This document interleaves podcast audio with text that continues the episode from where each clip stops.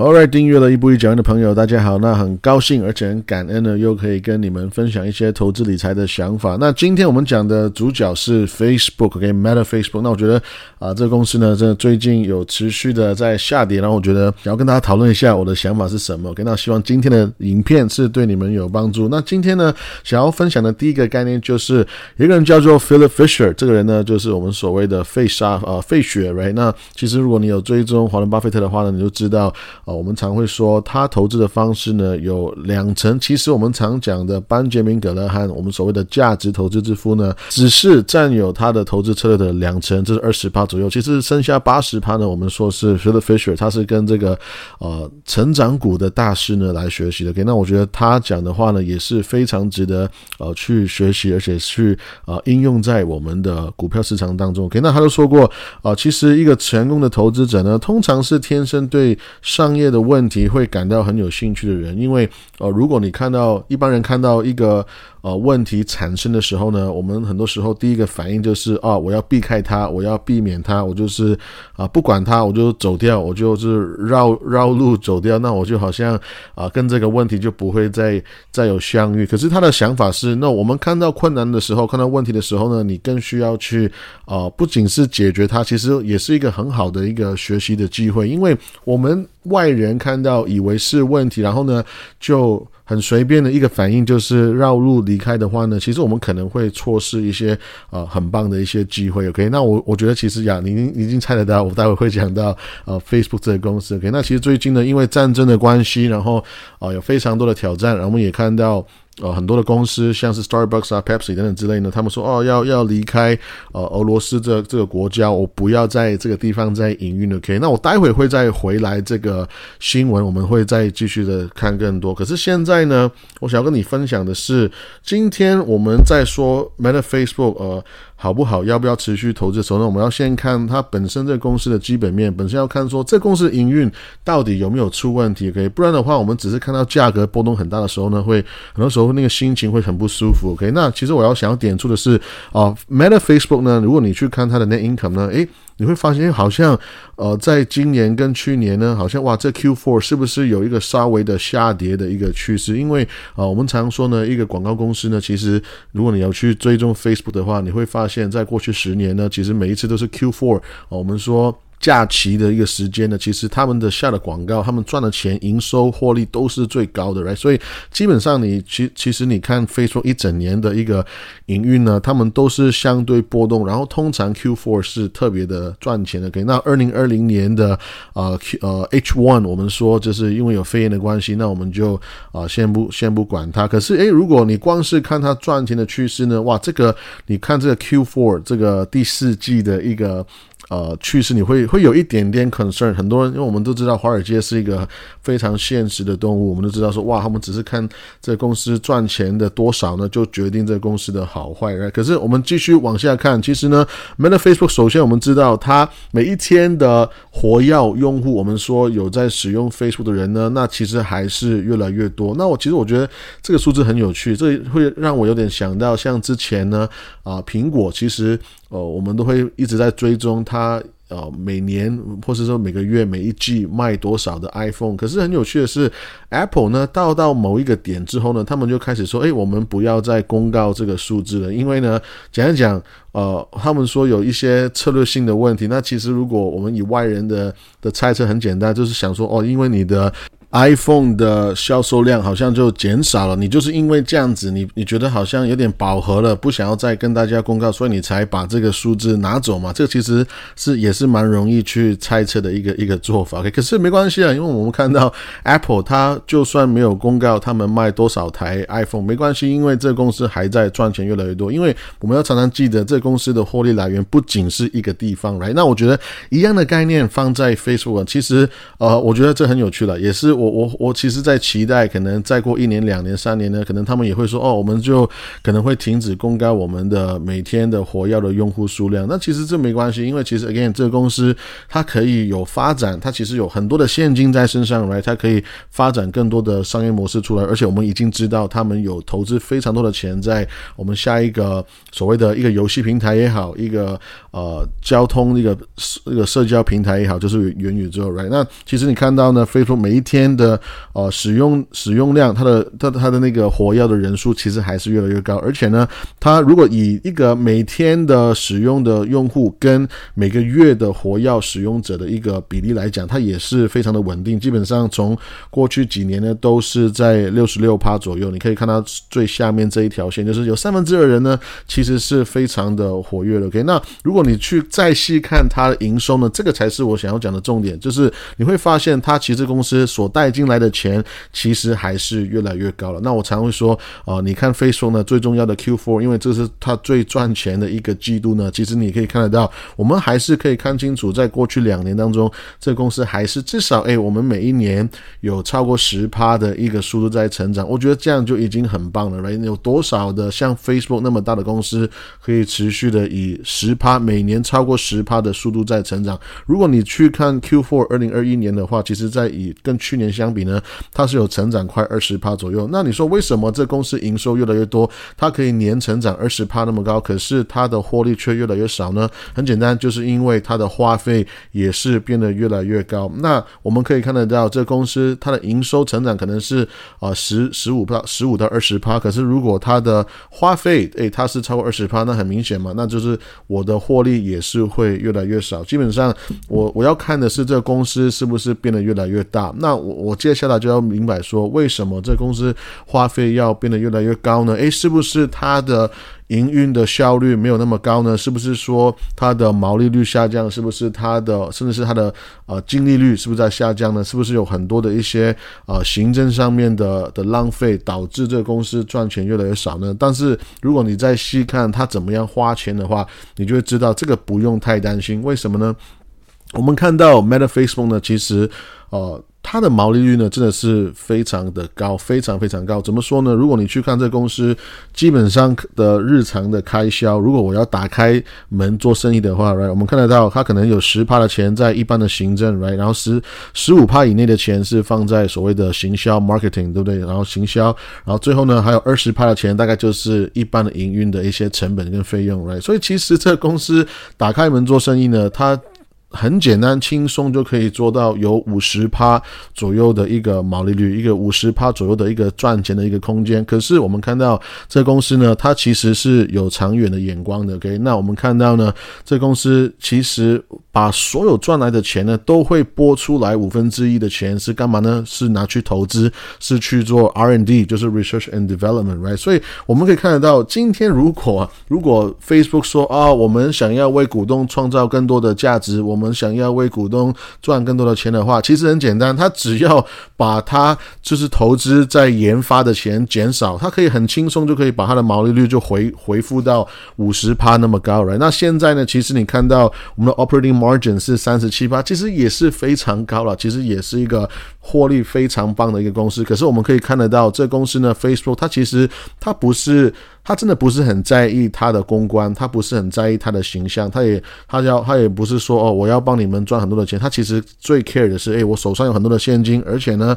嘿，我这个公司有很多的很多的 flexibility，我可以随时的去增加我的获利的比例，这个是没有问题的。OK，那我觉得值得大家去持续追踪的就是啊，要去看他的这个所谓元宇宙的这个营收，其实呢，跟他的一个呃，他的那个投资的一个一个比例，right？那我们看得到呢。啊，元宇宙基本上它开始已经有在所谓的获利了我们也看得到它其实每一季度呢都是有在亏钱的。那这个数字呢，我觉得持续追踪就可以了。那那那当然，我也是啊蛮好奇他们接下来的一个一个赚钱的状况。所以我是想要跟大家分享说，我个人呢看到从 Q4 二零二零年它的呃营运现金流、营运的获利跟二零二一年的相比，好像更少的时候呢，其实我没有很担心了，因为我看得到他们是花很多钱在研发跟投资上面。其实我会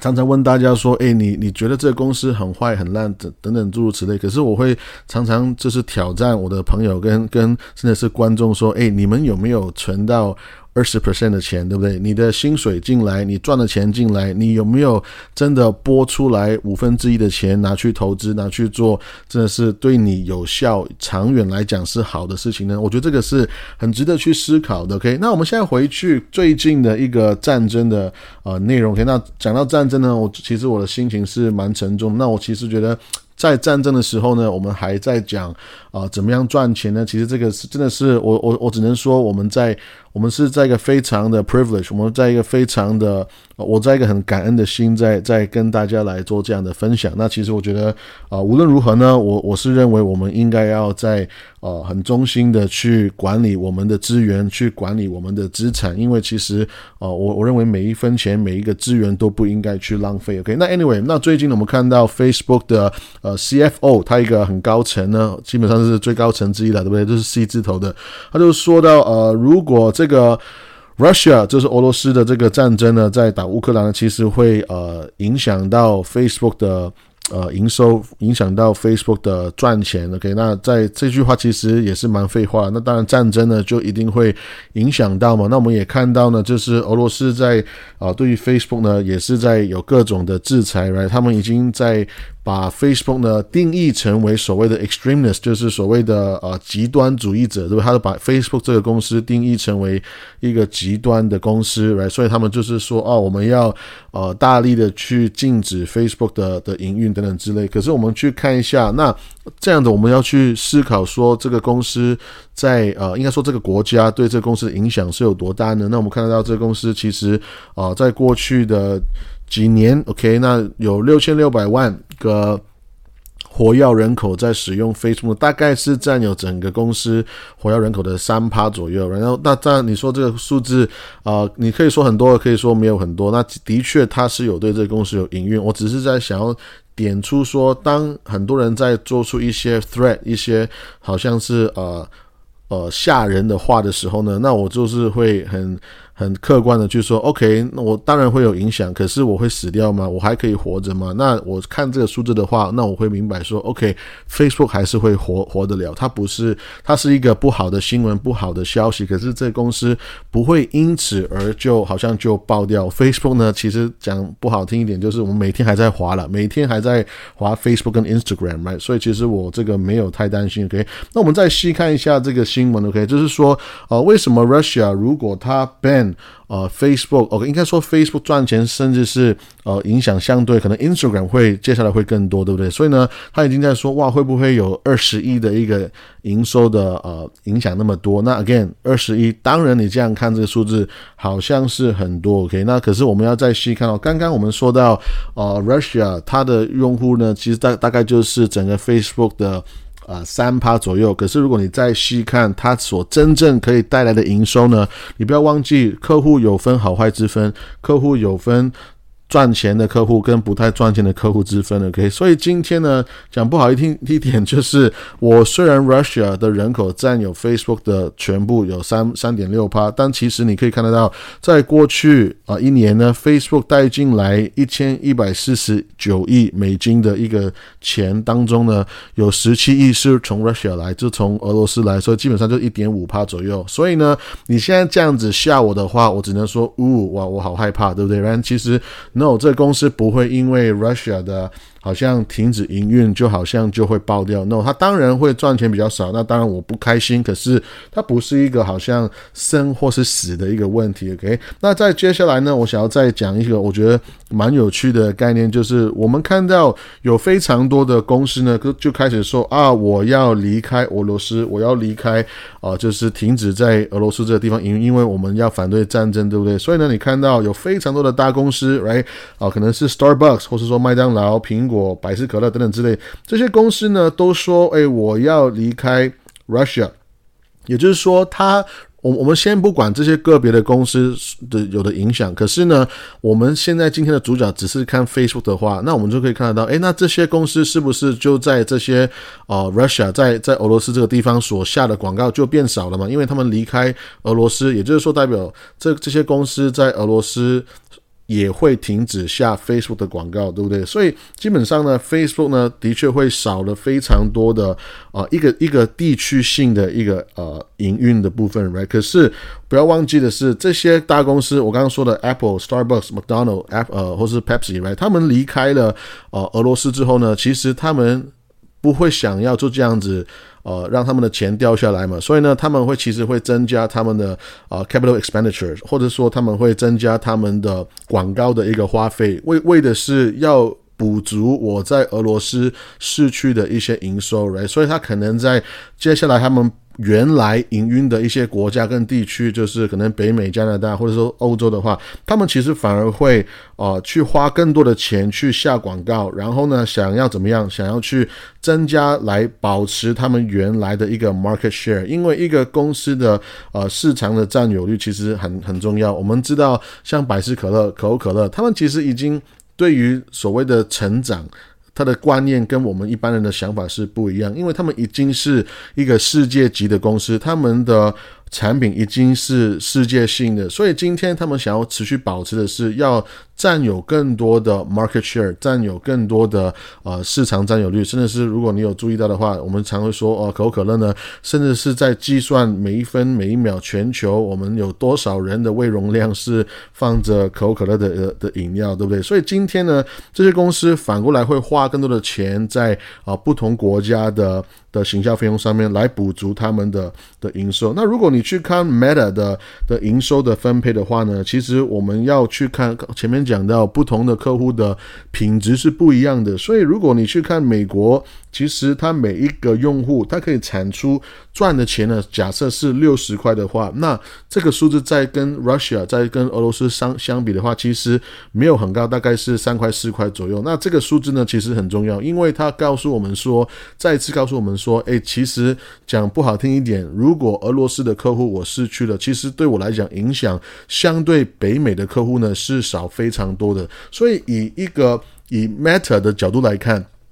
这些大公司离开了俄罗斯，然后呢，他们下广告变少，没关系的，因为其实反过来，他们会在啊，会在更贵的国家，他们花的钱会更高的，所以这一样的道理哦。所以你会发现，为什么好像诶，在在台湾做一个 YouTuber，跟在美国做一个 YouTuber，好像我们赚的钱不一样，好像我们都有很多 follower，可是我们赚的钱不一样，因为不好意思啊，因为我们每个客户，所以所带出来的钱就是不一样，来，所以你在台湾一个一百万。的 follower 的一个频道，跟在美国的一个一百万的 follower 的一个频道所带来的广告收入是。不一样的就是啊，那么简单的可以。如果你去看啊，我们全球的一个趋势呢，我觉得这个值得观察的就是啊，其实我们还在以一个啊花费越来越高的方向去走。我在讲的是以一个社交平台，以一个所谓的 digital，所谓的数位的广告的一个花费来讲，其实呢，呃，在几个月之前呢，我们还在说啊，基本上可能会预测大概每年成长七趴左右。可是最新的数字出来，我们看到我们其实每一年呢，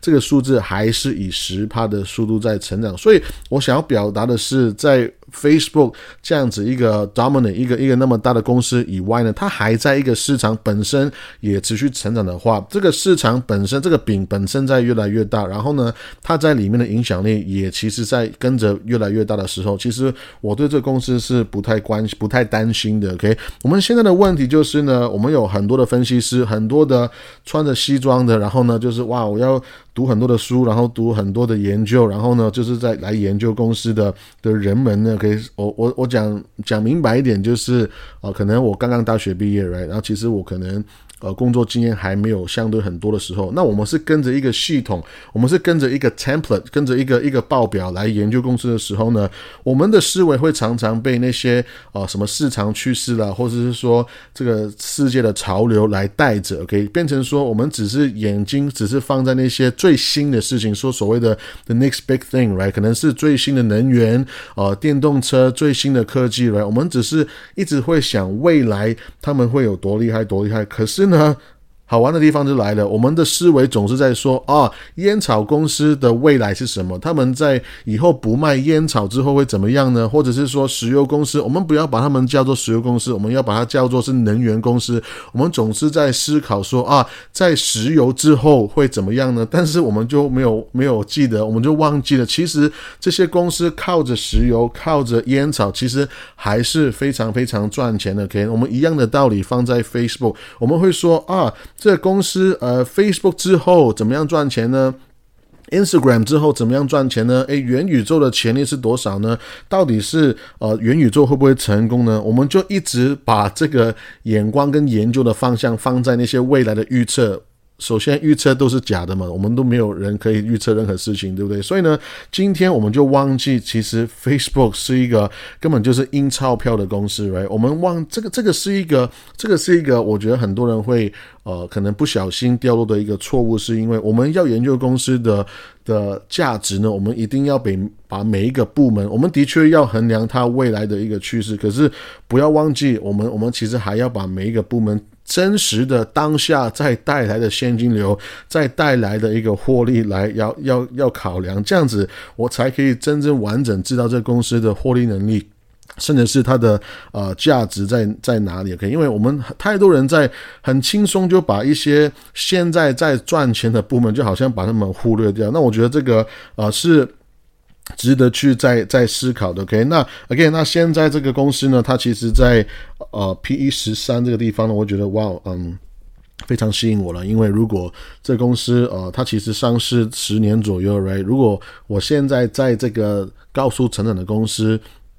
可以分一杯羹的话，这让我有点想到，如果好有点像是在五十年前，如果我买 IBM，right，或者是说我买呃标准石油，其实我差个一年、两年、三年、四年，其实没有关系，因为这些波动当下好像很大，可是如果你拉长三十年、四十年的话，你会发现这个其实微不足道。那我觉得，again，Facebook 呢，它的确是一个科技公司，科技公司我们很多时候说我不知道它的未来在哪里，可是。在我们至少看得到眼睛所看得到的是，没有一家公司像呃 Facebook 这样子，可以呃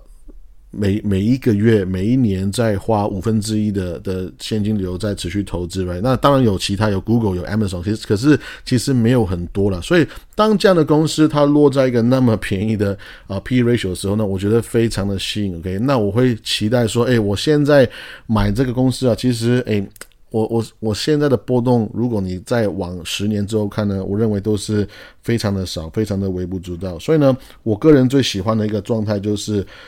在任何的市场状况也好，只要我看到有公司是非常的赚钱，现金流越来越多，然后获利越来越多，可是这公司却被低估，却被大家不喜欢的时候呢？啊，我这个人非常的反叛，我看到人家不喜欢呢，诶，我就想要去了解一下为什么。OK，那希望今天的内容是对你有帮助，我们下次见，拜拜。